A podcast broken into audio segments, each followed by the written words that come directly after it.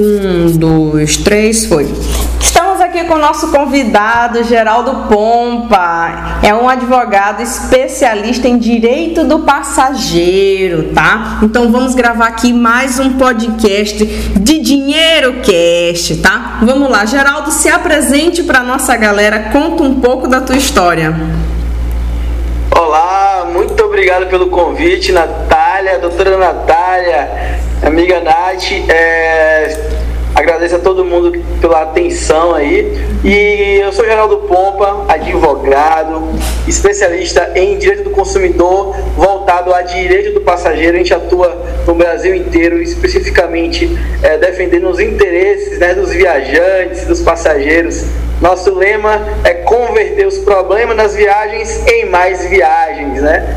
Então a gente ajuda aí diversos passageiros. É, eu sou de Itabuna, Bahia, terra, minha terra aqui, a terra do Imperador das Milhas também. Sim, é, terra boa.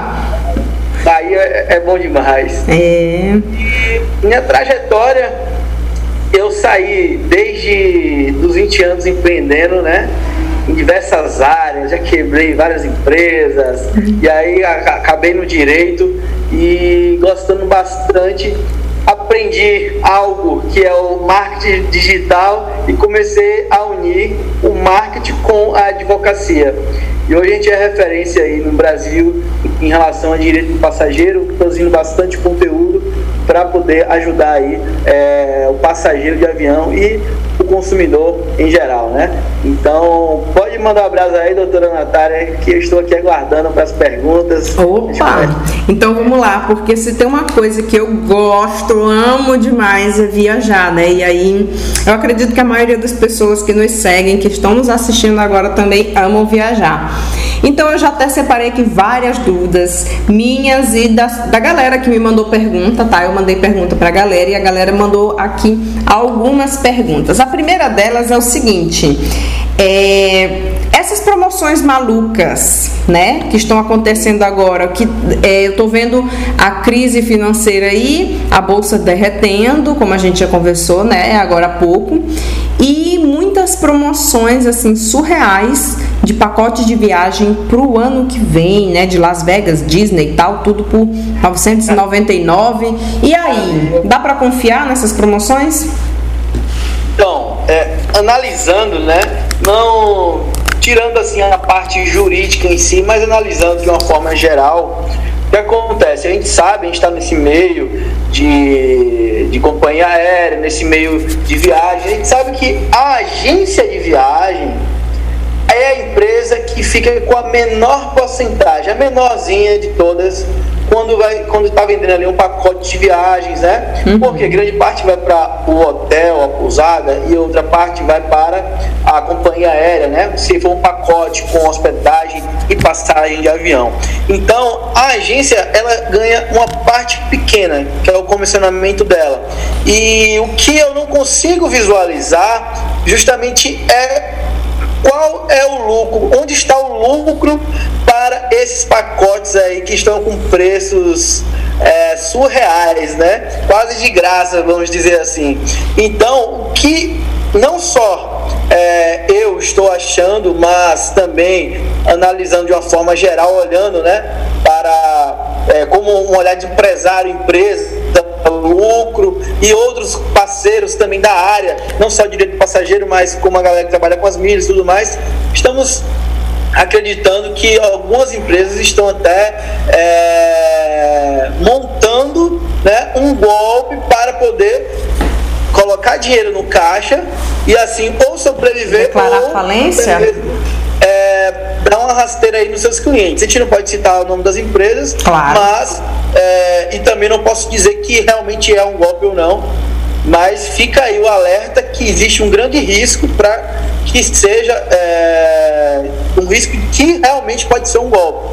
E aí você fala, ah Geraldo, mas beleza, eu paguei é, a empresa não cumpriu né, com o pacote, não entregou o oferecido. O que acontece? Posso é, recorrer ao judiciário, entrar com ação ou qualquer outra forma? Sim, pode. Mas o que acontece? Se a empresa não tiver dinheiro no caixa, ela vai ali entrar com a recuperação judicial, vai declarar falência, enfim, vai sumir e o consumidor, do mesmo jeito, vai ficar sem reaver ali o dinheiro que investiu. É, a gente tem um, um, exemplo, um exemplo claro, recente, da empresa Avianca, né, que é uma companhia aérea enorme enorme, uma força maior que agências de viagem, né? Uhum. E entrou em recuperação judicial. Eu, eu tinha diversos clientes com ações que estavam ganhas e só esperando receber o dinheiro. A gente executou, não encontrava dinheiro na conta. Os as aeronaves eram todas leasing, foram devolvidas, ou seja, não tinha nada para executar. E aí você fala, além de não ter nada, e se tivesse alguma coisa, o consumidor que fez o investimento do pacote, ainda assim iria perder esse dinheiro, se tivesse algum dinheiro bloqueado, para os trabalhadores, a União, que são na, na hierarquia quem recebe primeiro como prioridade no caso. Então, então em uma organização, é, a preferência é que os funcionários recebam seus direitos e depois os clientes, é isso? Isso. Por último, né, os credores. É, e a União ainda fica em primeiro lugar, recebe primeiro que todo mundo. A gente tem um exemplo clássico disso aí, foi na, na pirâmide Telex Free, né? Uhum. Não sei se você lembra dessa pirâmide. Lembro. Foi, foi bloque, é, foram bloqueados mais de 650 milhões de reais. E aí, uma juíza no Acre, né, de um processo bem antigo, rolando já há muito tempo, ela é, falou o seguinte: olha, vamos devolver o dinheiro aos consumidores, quem sofreu os prejuízos, né? Uhum. Só que, olha só o que aconteceu: todo mundo correu para poder entrar com ações para poder receber a parte de cada um, né? Daquele montante que foi bloqueado, porque a juíza disse que ia liberar. Aí veio outra ação da União do Espírito Santo atravessando aquele crédito e tirou todo o crédito dos credores. Ou seja, quem tomou o golpe iria receber de volta a União que deu o golpe. É, foi, pegou o crédito primeiro, né? Porque tem a preferência. É, porque ela conseguiu esse crédito? Porque, ela, porque teve multa, diversos tributos aí na, para a Telex pagar, né? Então veio uma nova ação que já estava também em tramitação e entrou na frente dos consumidores, porque tem a preferência e aí recebeu o dinheiro que tinha lá bloqueado e aí não sobrou nada para é, a galera que tomou crédito ou que tomou o golpe, né? Então a mesma coisa acontece se você comprar um pacote de viagens e essa empresa não cumprir com a entrega desse pacote, você pode ali estar sujeito e tem uma, uma probabilidade alta de não reaver esse dinheiro. E o que a gente está acreditando é que algumas empresas, não são todas, mas algumas, elas irão até mesmo colocar alguns, alguns consumidores iniciais que compraram os primeiros para viajarem, para que assim, no, em 2021, ele, é, ela já, é, elas já comecem a, já começam a vender o pacote de viagens do ano de 2022. Ou seja, colocou alguns primeiros para poder via para poder é, poderem viajar e aí a galera que viajar inicialmente vai dar segurança para que para os próximos, né? Pacotes de 2022. E aí que vem um golpe, né? Sim, porque aí, porque aí nesse caso, algumas pessoas nesse momento estão com medo de comprar. Então, quando aquela, essas pessoas, por exemplo, eu não comprei, mas eu tenho vários amigos que compraram, né? Então, se esses meus amigos que compraram viajar, eu posso me sentir mais confiante de falar assim, não, agora eu vou comprar porque eles viajaram e eles compraram um pacote em plena crise, então eu vou viajar com certeza. Só que aí nisso, é, a cada, por exemplo, 10 pessoas com medo, houve um corajoso, mas aquele corajoso ele vai ser suficiente para, por exemplo, é, falar que viajou para os outros nove medrosos, né? E aí pode ser que em 2022, por exemplo, ou até 2021, né? As pessoas sofram o, o, o tombo aí, digamos assim. Seria mais ou menos esse, esse o raciocínio? É esse o raciocínio, né? É esse o raciocínio, com certeza. é, até pensando assim, por uma questão de, de lógica de empresa, né? É, eu até falo sobre isso. O setor financeiro é um dos mais sensíveis que nós temos no mercado, né? Que inclusive é, geralmente ele precisa de, de incentivos financeiros para que continue suas operações, né?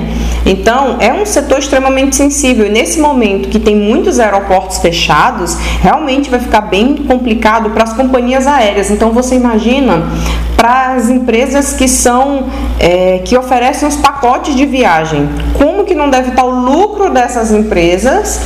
Se nem as companhias aéreas estão oferecendo preços tão baixos. Essa conta realmente não fecha. Por esse motivo que eu fiquei de fora das promoções. É, porque eu falei assim, não, é melhor você perder uma promoção do que você perder o dinheiro, né? Então, eu fui uma pessoa que fiquei de fora, mas o que eu conheço de gente que está se enfiando em pacote de viagem para Las Vegas, para Cancún, para Disney, então para Disney vai todo mundo para Disney. Então, isso aí. E uma das coisas que eu ia até perguntar, mas já, já até respondeu, é em relação a isso, né? Que, beleza, não é confiável, mas aí eu comprei e a empresa faliu, o que, que acontece? Mas nesse caso, como tu já respondeu, vou fazer para outra pergunta. É, deixa eu te fazer uma pergunta. Nesse momento agora que nós estamos. E ainda, hum, só para completar, uhum. só para completar, é, já tem estudos né, que apontam que as passagens aéreas elas não vão elas, elas vão cair um pouquinho logo no início que começar, só que elas, elas vão aumentar logo porque porque não, não, elas não vão poder vender todos os assentos, né? Então ela vai já aumentou na verdade, né?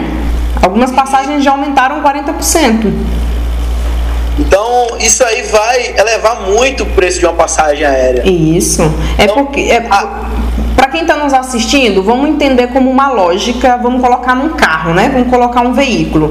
Se você vai de São Paulo para o Rio em um carro que você coloca cinco pessoas e você gasta mais ou menos 300 reais de gasolina para você fazer Rio São Paulo, é, se você rachar para todo mundo, vai dar quanto mais ou menos? Vai dar ali uns 50 a 70 reais para cada um ali, fazendo uma conta rápida.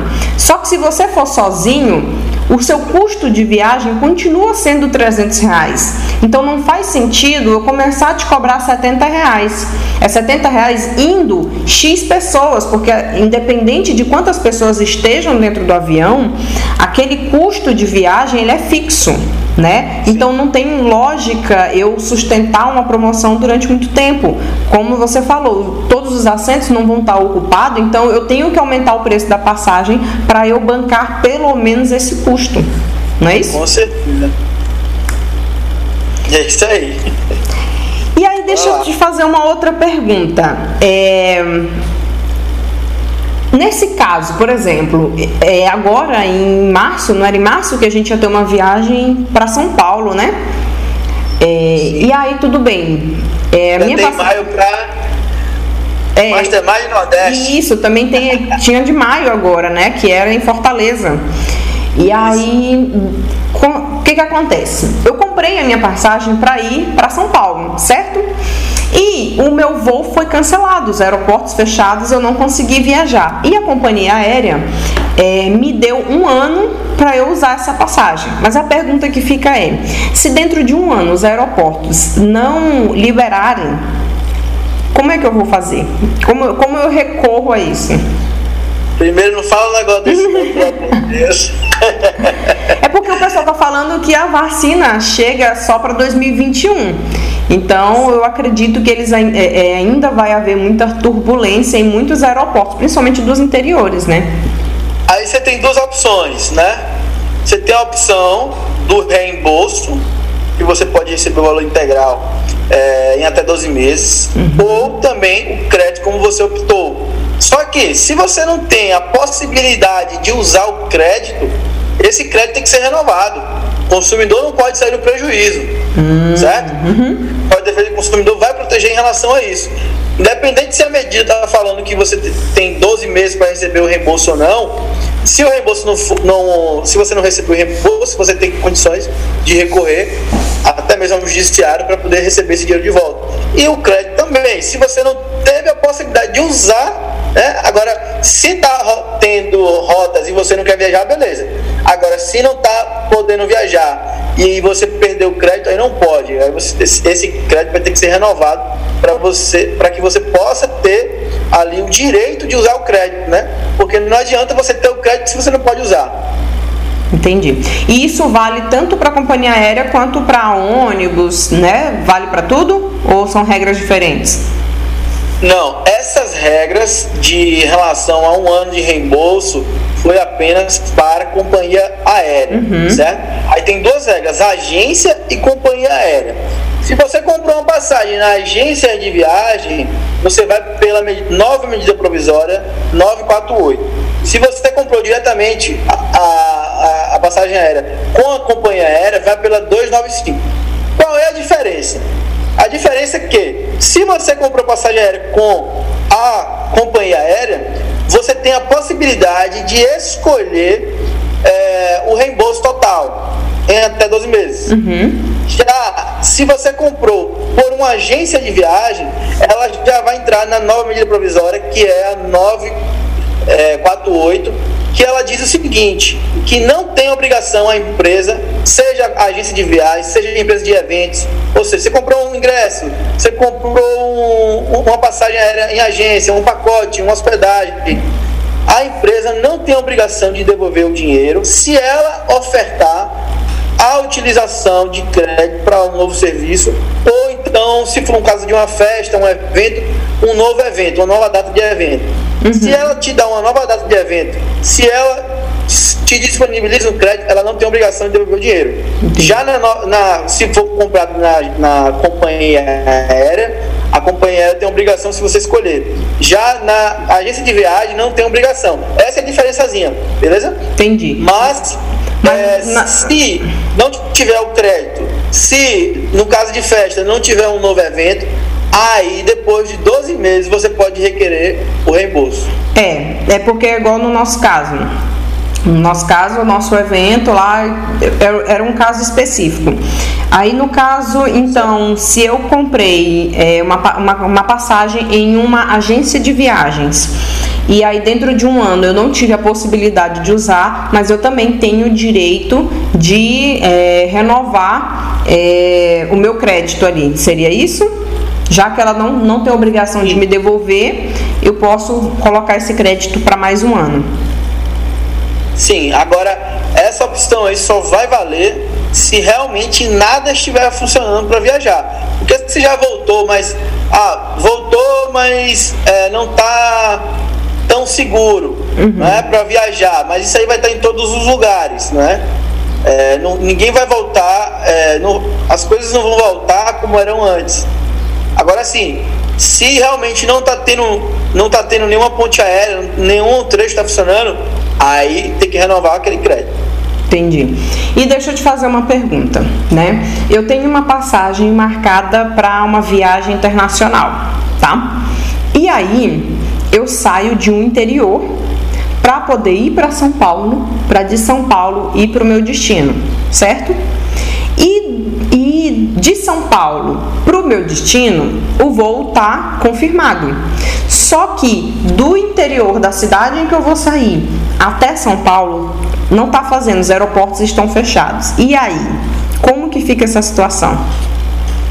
Bom, aí primeiro, todas as passagens aéreas compradas em um local só, você comprou separado, entendeu? Porque às vezes você compra a passagem do interior para a capital, você compra separado da, da principal. Uhum.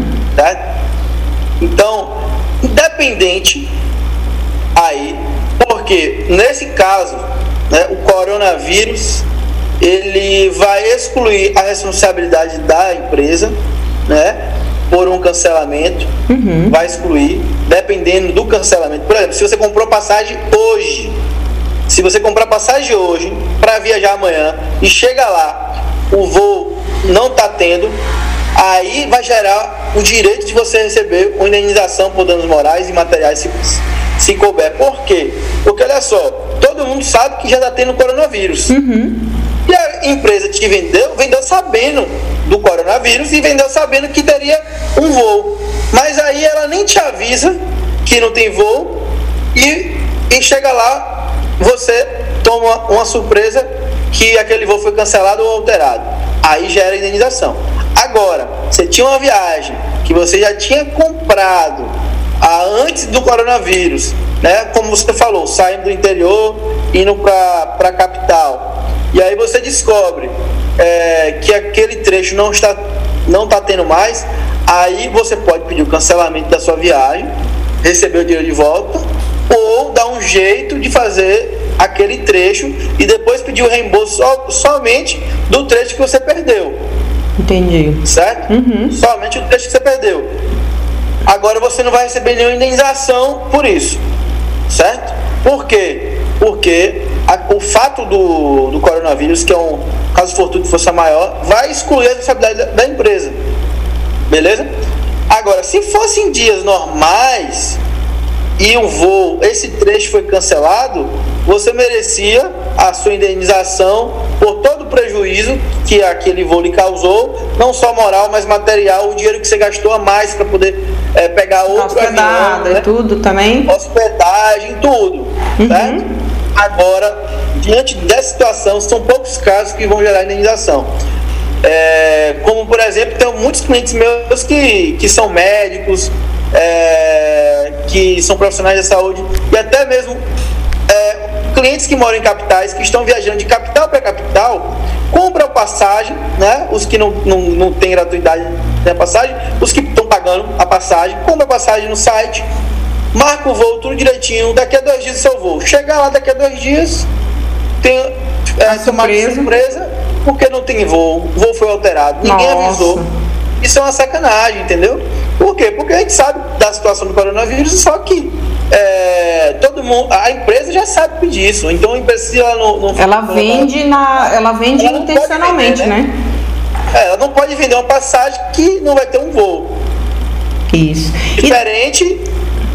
quando ela vende, quando ela vendeu passagens antes do coronavírus, aí é diferente. Entendi. E deixa eu te fazer uma pergunta. A companhia aérea, é, ela tem quanto tempo para te informar que aquele voo vai ser cancelado. Porque eu entendo tá. da seguinte forma, né? Eu me programei para ir.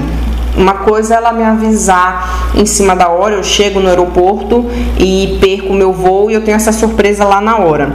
Mas quanto tempo é, antes de acontecer o voo, a empresa tem que me avisar que meu voo vai ser cancelado? Pronto, vamos lá. Alteração de voo né? Uhum. Qual é quando uma alteração é devida e é indevida? Eu falo alteração de voo, mas também em relação ao cancelamento, né? Por quê? Porque o cancelamento vai alterar a sua viagem em si. Mas tem diferença. O cancelamento é quando você chega, aquele avião que você iria voar, é, não voou, você tem que pegar outro avião. A alteração é justamente um, aquele mesmo voo que você iria pegar, teve que mudar o de horário. Só que é, quando tem alteração, né, o passageiro de avião ele tem que ser avisado com 72 horas de antecedência da alteração. Essa é a norma legal que deve ser seguida. Está tá lá no regulamento, na resolução 400 da ANAC. Beleza? Agora, além disso, do aviso com antecedência de 72 horas, o consumidor, o passageiro, ele deve também, a, a alteração não pode extrapolar 30 minutos para voos nacionais e uma hora para voos internacionais. Olha só, ou seja, você tem que ser avisado com 72 horas de antecedência e além disso, essa alteração não pode passar, por exemplo, se o seu voo era meio-dia, ele só pode alterar para meio-dia e meia ou 11 e meia, para mais ou para menos para um voo nacional. Se for um voo internacional, e, por exemplo, o voo era 3 da tarde, 15 horas, ele só pode ser alterado para 16 horas ou para as 14 horas. Uma hora para mais ou uma hora para menos. É o limite. Passando disso, essa alteração já é abusiva, já é, é uma alteração indevida.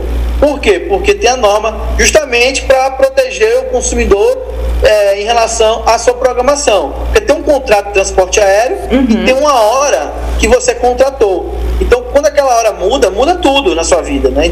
Sua, sua, é, seus e às vezes te atrapalha na tua próxima escala, né? Uma vez aconteceu isso comigo.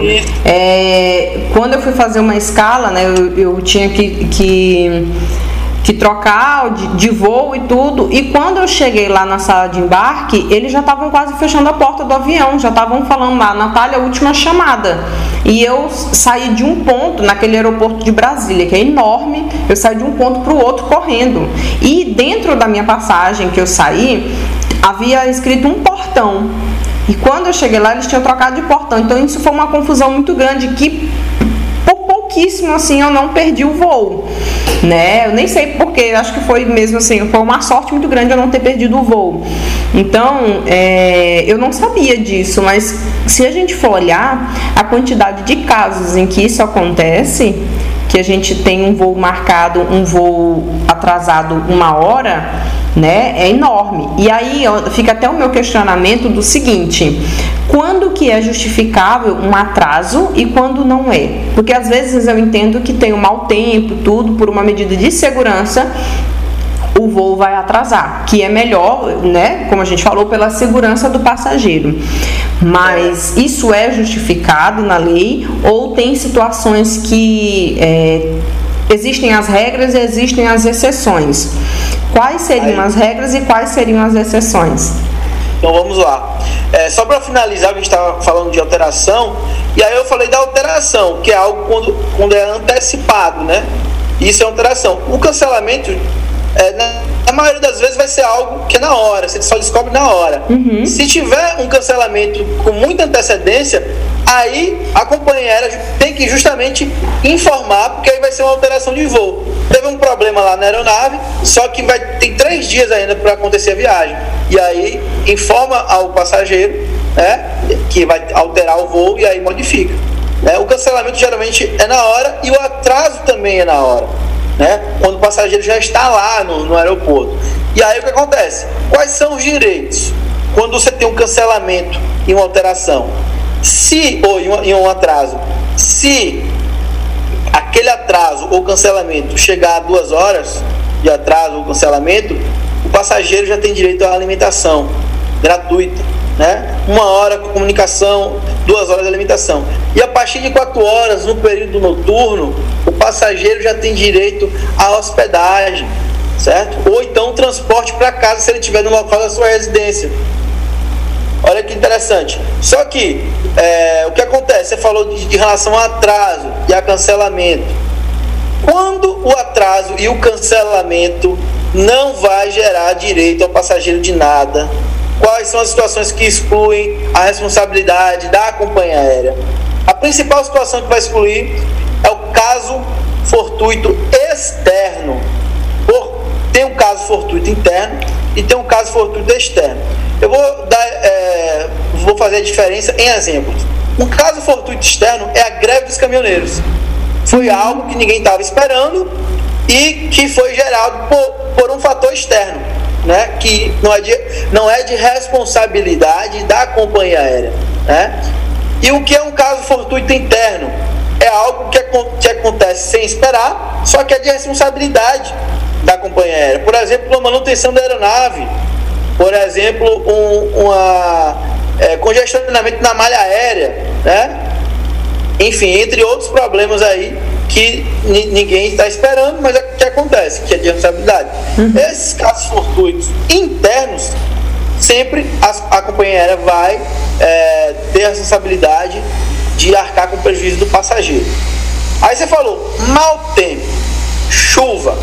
Olha, é, esse é um caso, se for, se for chuva, temporal, é, mau tempo, que é comum, normal, existem dois entendimentos no judiciário. Existe uma corrente que fala que a chuva, o mau tempo, faz parte do risco do negócio.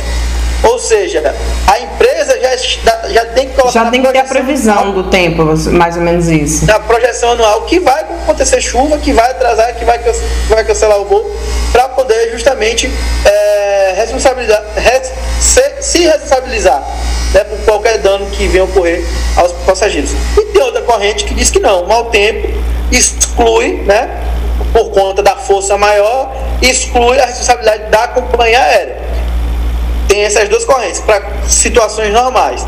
Aí eu venho com outra situação. Olha só, existem é, é, forças da natureza que em determinados locais acontece sempre anualmente em temporadas. Por exemplo, tem uma cidade nos Estados Unidos que eu não lembro agora, mas todo ano tem uma nevasca lá que fecha os aeroportos, né? É, muita neve não dá para voar. E aí o que acontece? A companhia aérea que vende a passagem aérea nesse período que todo ano tem aqueles dias ali, aquele período do ano, é, a probabilidade é altíssima de acontecer aquela nevasca a companheira que vende aquela passagem, ela está assumindo um risco de que o aeroporto pode ser fechado. E aí entra também o entendimento que faz a equiparação do caso fortuito interno, que é de responsabilidade da companhia aérea. Ou seja, ele puxa uma força maior, né, uhum. que é, é, é, é algo inesperado, que é produzido pela natureza, para trazer uma equiparação em termos jurídicos é, de uma, um caso fortuito interno, que vai ser de responsabilidade da companhia aérea. Trocando em miúdos, se você tem a previsibilidade de que algo vai acontecer e você mesmo assim assume o risco, vende a passagem e aconteceu a nevasca, agora indenize os passageiros pelos prejuízos, porque você poderia muito bem não vender naquele período. Entendeu? Entendi. É como se ele tivesse é, meio que agindo de má fé, né? E por esse motivo ele assume a responsabilidade. Isso, isso. Então, no caso, atraso, cancelamento é, que foi gerado por problema de aeronave, manutenção, é, problema de, de qualquer coisa no aeroporto, né? É, pane elétrica acontece muito, pane elétrica na aeronave, vai gerar o dever da companhia indenizar o passageiro. Os casos que não vão são casos que, por exemplo, coronavírus é um caso é, um caso muito e força maior. Ao mesmo tempo, ainda não, não definiram exatamente se, porque assim, o caso fortuito é algo, para resumir, praticado pelo homem né? Que é imprevisível. A força maior pela natureza. E aí tá, fica a discussão. Vírus, foi o homem que uhum. criou ou foi a natureza? Né? Mas independente dessa discussão aí, para saber se é um caso fortuito ou força maior, vai excluir a responsabilidade da empresa da companhia aérea pelos cancelamentos por conta do, do coronavírus. Aí vem uma vírgula também, que pouca gente sabe na própria medida provisória, falou o seguinte: olha, é, não vai ter responsabilidade a companhia aérea é, por qualquer é, relacionada a multa, relacionado a, a, um cancelamento, a um atraso em decorrência do coronavírus, beleza? A companhia aérea não vai assumir nenhuma responsabilidade. Porém, ela tem que garantir as assistências materiais. E aí eu falei na estante sobre elas. Uhum. Que são, que a, a, a assistência material o quê? São é, direitos do consumidor, que é a obrigação da companhia aérea fornecer, que é justamente a alimentação, hospedagem, comunicação. Uhum. Então, o que aconteceu muito? Logo quando veio o boom, muitos passageiros estavam fora do Brasil, muitos passageiros estavam é, fora das suas residências e aí tiveram que gastar dinheiro com hotel, tiveram que gastar dinheiro com, com alimentação, sendo que era uma obrigação de quem arcar a companhia aérea, porque faz parte da assistência material. E aí todo o gasto que os passageiros tiveram em relação à alimentação e hospedagem, né, pra, para suprir, que eram de responsabilidade, da, que eram de responsabilidade das companhias aéreas, eles podem pedir o ressarcimento, uhum, certo? Uhum. Daí não ter fornecido é, assistência, a companhia aérea agora tem um dever de indenizar. Olha só, excluiu a responsabilidade por conta do coronavírus, uhum. Decorrência dos cancelamentos, mas voltou, trouxe de volta é, a responsabilidade por uma abusividade. E aí gera ainda dano moral e o, a indenização material, que foi o valor que ele gastou. Ah, interessante. Eu acho que muita gente aí é, começou agora a clarear as ideias. Porque eu vejo, assim, eu pelo menos, né, eu estou bem perdida nessa questão, porque né, eu, fiz vários planejamentos de viagem, comprei algumas passagens e aí algumas passagens ainda nem foram canceladas, mas eu vou até dar o exemplo de uma, né? É, eu estava me programando para viajar em junho pra, e maio também agora, que já ia acontecer esse fim de semana agora, é, o nosso encontro lá do evento do, da fraternidade em Fortaleza, então já deveria ter cancelado, né?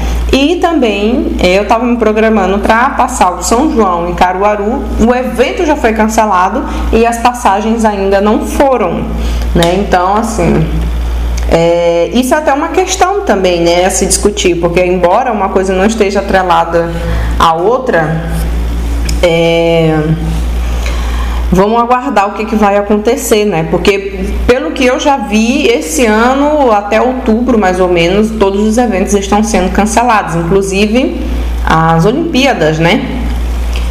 É, Geraldo, deixa eu te fazer uma pergunta. Falando de todo esse momento que nós estamos vivendo agora, quais os outros direitos do consumo, tanto do consumidor quanto do passageiro, que também não deixa de ser consumidor, o que as pessoas precisam ficar ligadas nesse momento para não cair em fraude? Porque o que eu estou vendo muito também é que a gente está vendo muita compra em sites, né? É, que a gente está comprando coisa, muita promoção, muita promoção boa, muito frete grátis e, e tá um, um, um valor. É, como é que eu posso dizer? Tá um tempo de espera muito grande. Eu, por exemplo, eu fiz uma compra que o tempo médio de entrega era de 22 dias úteis, né? Num tempo normal é de 22 dias úteis que o correio dá. E tá demorando mais de 40 dias para poder chegar o, o, o, produto. Então, assim, é, o que mais a gente precisa ficar ligado nesse momento que estamos vivendo para que a gente continue com nossos direitos sendo cumpridos? Vamos lá. Compra, compras online, né? Que está acontecendo muito, vamos falar um pouquinho dela. É, primeira coisa, vai comprar online, compra com cartão de crédito. É a primeira coisa que você vai fazer para você se proteger. Por quê? Porque se você for vítima de uma fraude, né? Um site fraudulento que não entregou o que você comprou, o que você pode fazer? Você ainda vai ter condições, né? De pedir aquele estorno. Uhum. Existem diversas plataformas que só fazem a liberação do dinheiro para o fornecedor, quem te vende, é, depois de 30 dias. E mesmo que ela já tenha liberado o dinheiro e o fornecedor e o consumidor é, tenha sido vítima de uma fraude, de algum golpe, o consumidor tem a, a condição ainda sim de até mesmo acionar a empresa que intermediou aquela compra. Né? A empresa que intermediou o pagamento. Como por exemplo o Mercado Pago, Mercado Livre, Mercado seria um exemplo. Uhum. PayPal uhum. e até mesmo cartão de crédito. Por quê? Porque todos fazem parte da relação de consumo. Uhum. Então todos respondem. E aí, se você pagar à vista, aí não tem como fazer é, isso. No boleto ou transferência já, já perdeu Sim, isso aí, né? Aí já, já é mais difícil conseguir rever. Então, a primeira dica: comprar com cartão de crédito. A segunda, em relação ao atraso, né? Você falou de atraso. Olha, quando você faz uma compra e você já tem ali já uma previsão de quando você vai, vai receber, né? Ou seja, já te dá já a previsão ali, ali está vinculado, aquela previsão vincula ao que você comprou. É como se você estivesse contratando aquele prazo. Então tem que ser entregue naquele prazo. Ah, mas atrasou quantos dias? Aí vai depender muito é, do atraso e também da sua compra. Por exemplo, Dia das Mães, foi domingo passado Uhum. Né? E você comprou um presente desde o início de abril para sua mãe. Esse presente chegaria dia 20 de abril. Não chegou dia 20 de abril. Chegou dia das mães e o presente não chegou. E aí gera um dano, né? Você comprou algo, ficou de mãos atadas. Às vezes, fora dessa quarentena, por exemplo, você está comprando algo para você utilizar, uma peça ou qualquer coisa para utilizar, por exemplo, em um casamento, em uma formatura, né? E aí você compra com muitos dias de antecedência e não chega na data. Passa o casamento, passa a formatura e o produto chega. Já não serve mais para nada. E aí, esse atraso na entrega representa uma falha da, na prestação de serviço né, da empresa.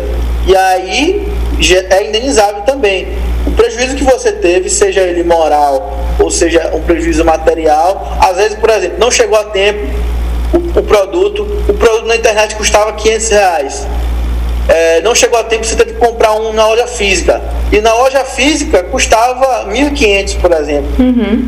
E aí você teve que desembolsar mil reais a mais, fora os 500 que você já tinha pago. E aí o que você pode pedir?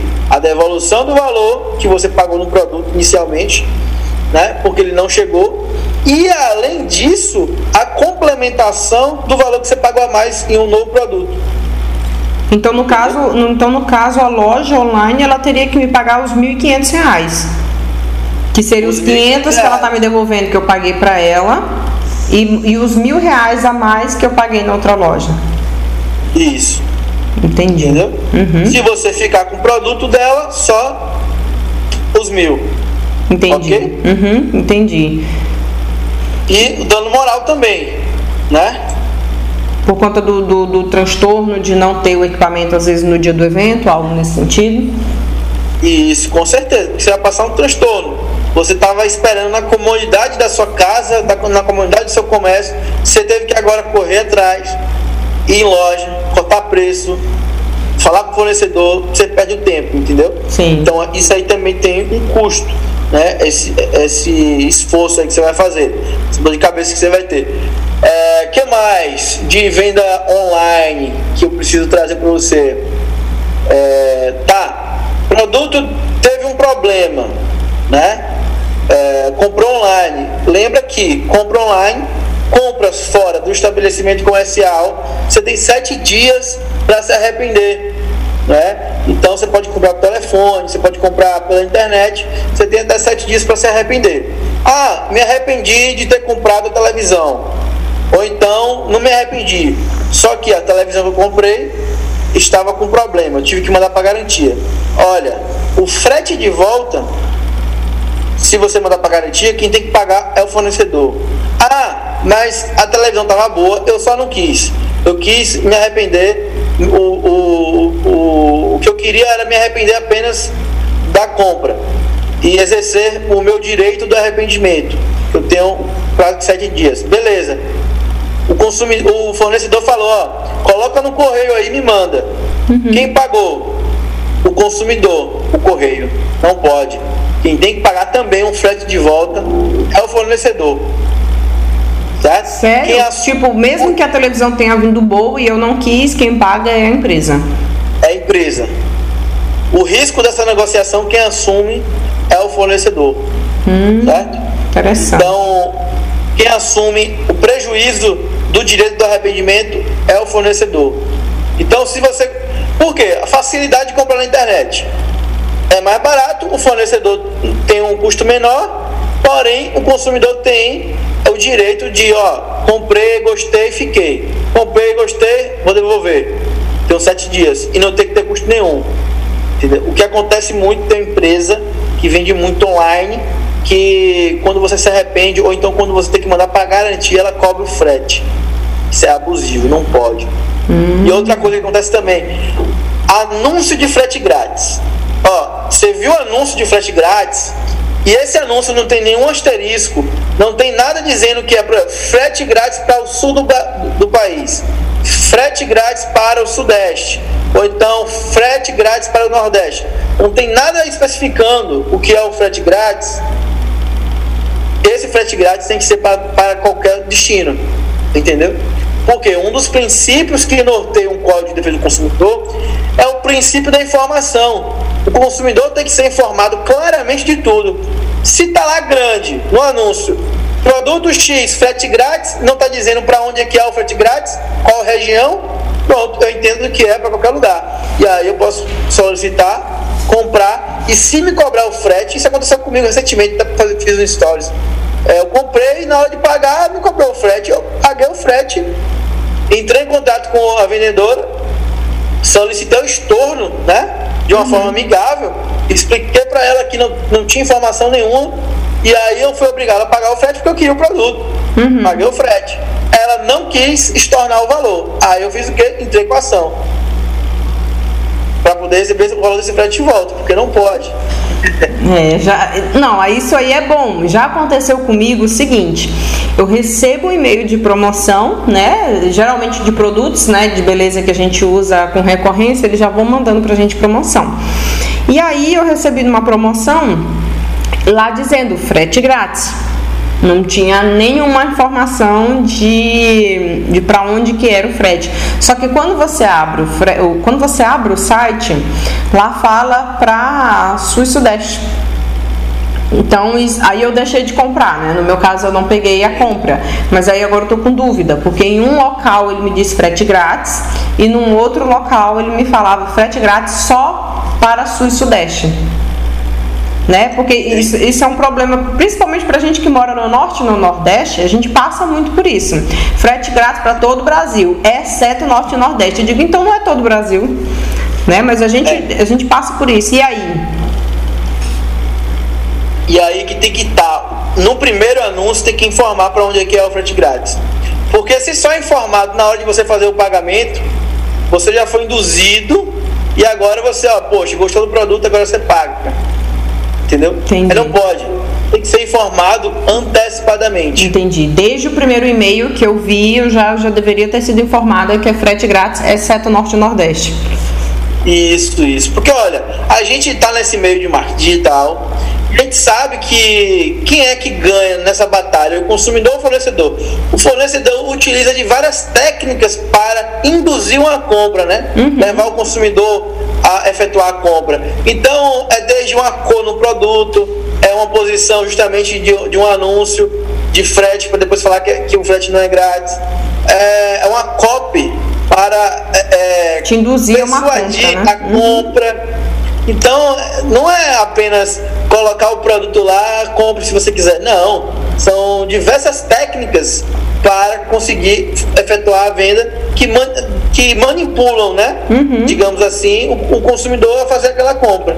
Então, justamente por isso que o consumidor é a parte mais vulnerável da relação. Entendi. Né? Então, diante de algo desse tipo, que não tem informação, consumidor aí tem que receber esse dinheiro de volta. Ah, muito bacana. E, a, e outra coisa, esse valor ainda é em dobro.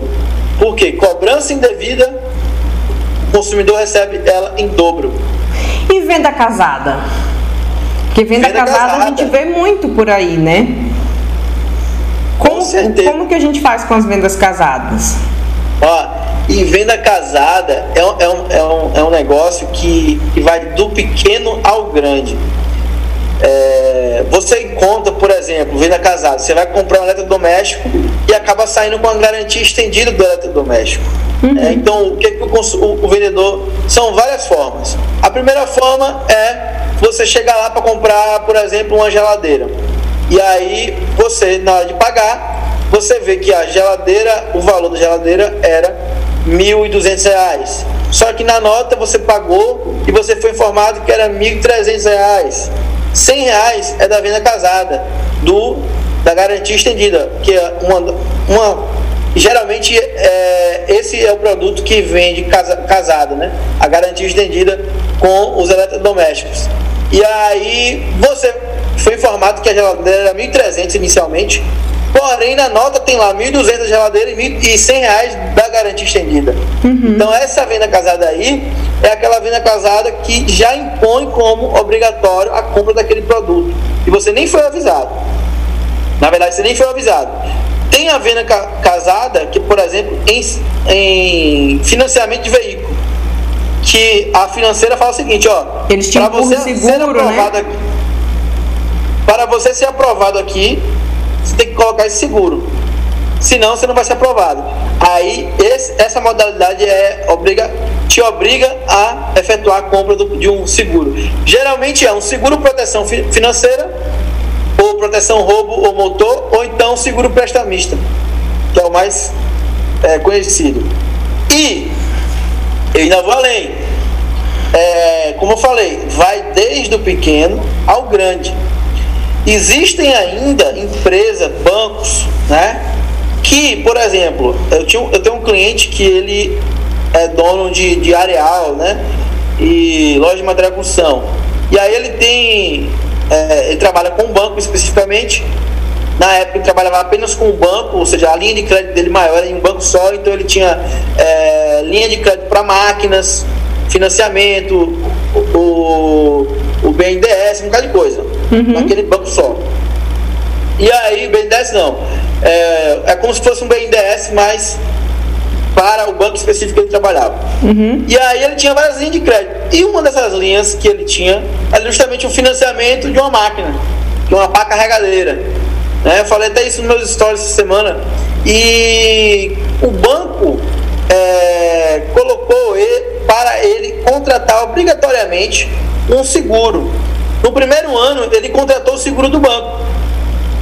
Sendo que essa contratação obrigatória é, já é uma venda casada, porque um, o único bem que você é obrigado a contratar um seguro é o imóvel habitacional, certo? É a casa, o apartamento. Uhum, uhum. É? E mesmo assim, o seguro não é obrigatório ter o seguro do banco que você financiou. Você pode fazer de outro banco. Isso, qualquer banco. E aí, já mesmo sendo ilegal, uhum. o cliente contratou no primeiro ano o seguro do próprio banco uhum. para, para assegurar a pá carregadeira. E aí o que aconteceu? Passou um ano, tinha que renovar o seguro, o cliente falou, não, eu vou renovar, vou fazer o seguro com outra empresa, que está mais barato para mim. E aí o banco falou, não, a gente não aceita. Mandou a carta rejeitando o seguro que ele contratou. Aí ele mandou, ele contratou, cancelou o seguro. Ele conseguiu cancelar o seguro, fez outro seguro de outra empresa.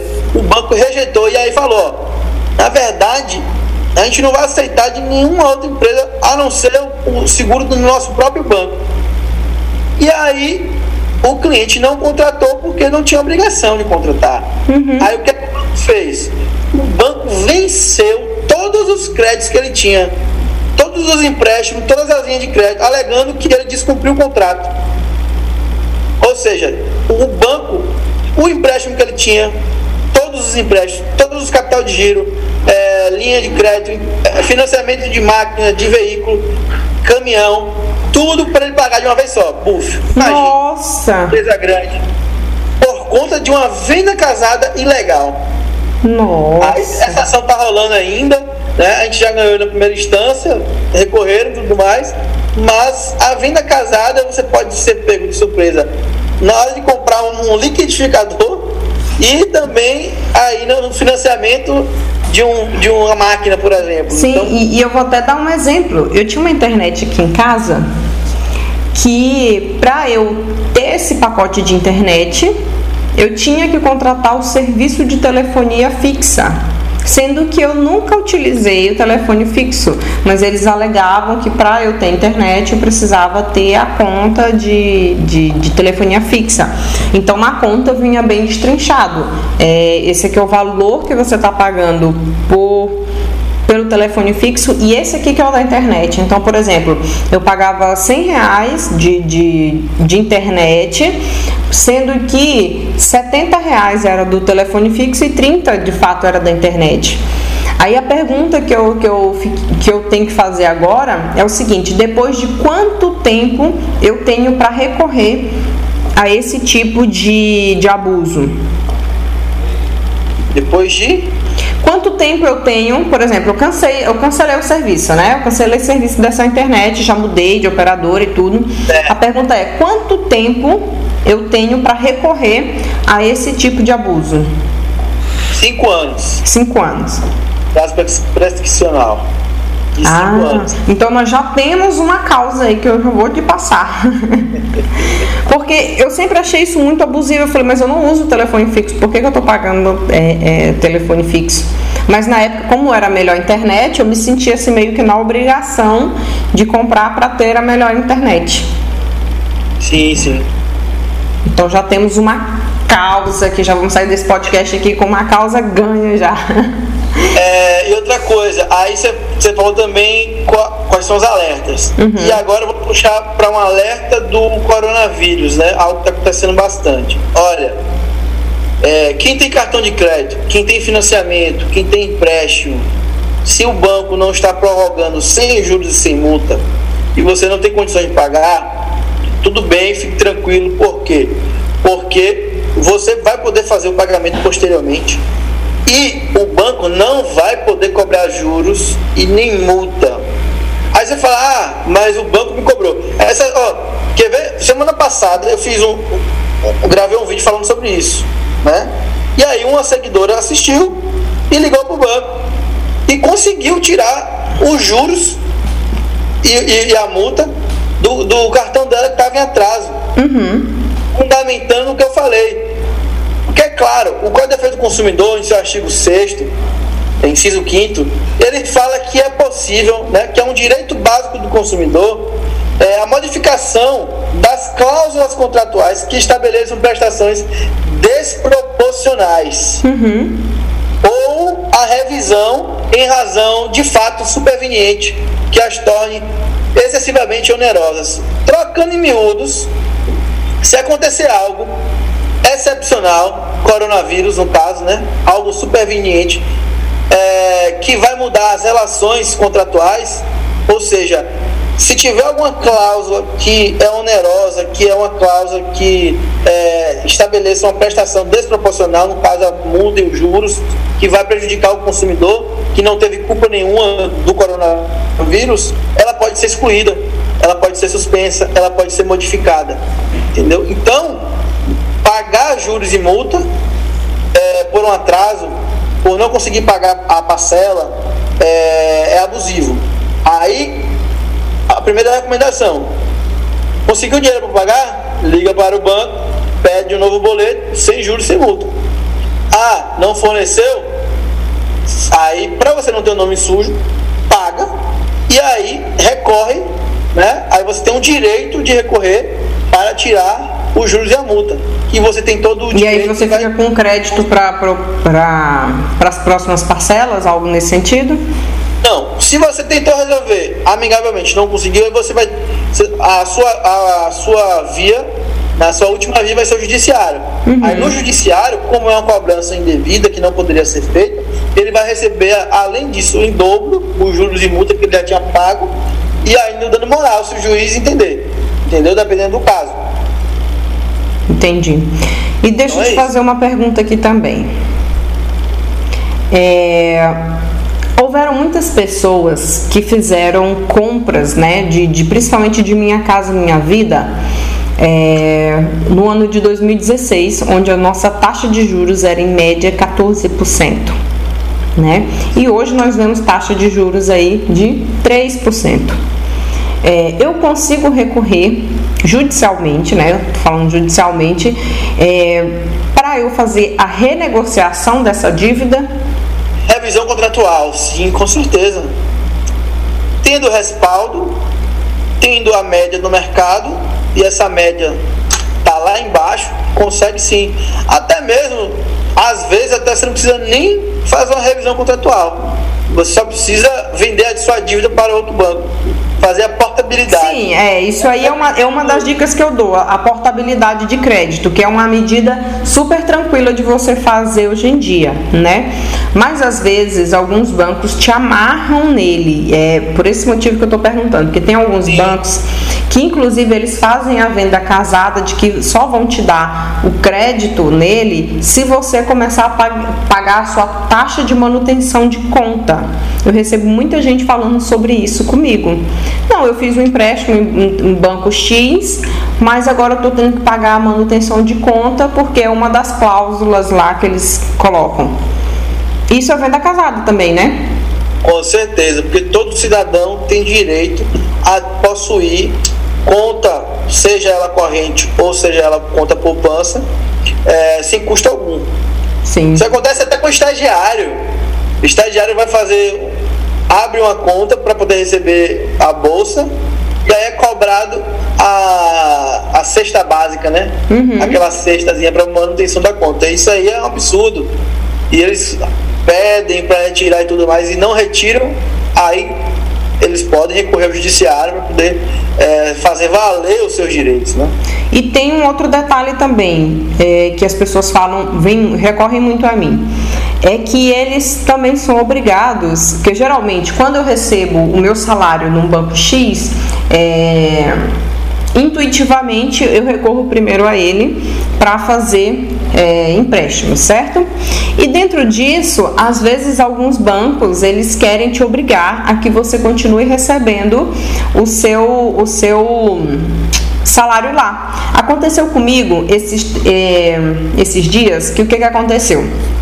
É, eu recebo todo o meu dinheiro de pessoa física, eu recebo no Nubank. Eu já tenho a minha portabilidade de salário já, então eu recebo o meu salário em Nubank. Tá.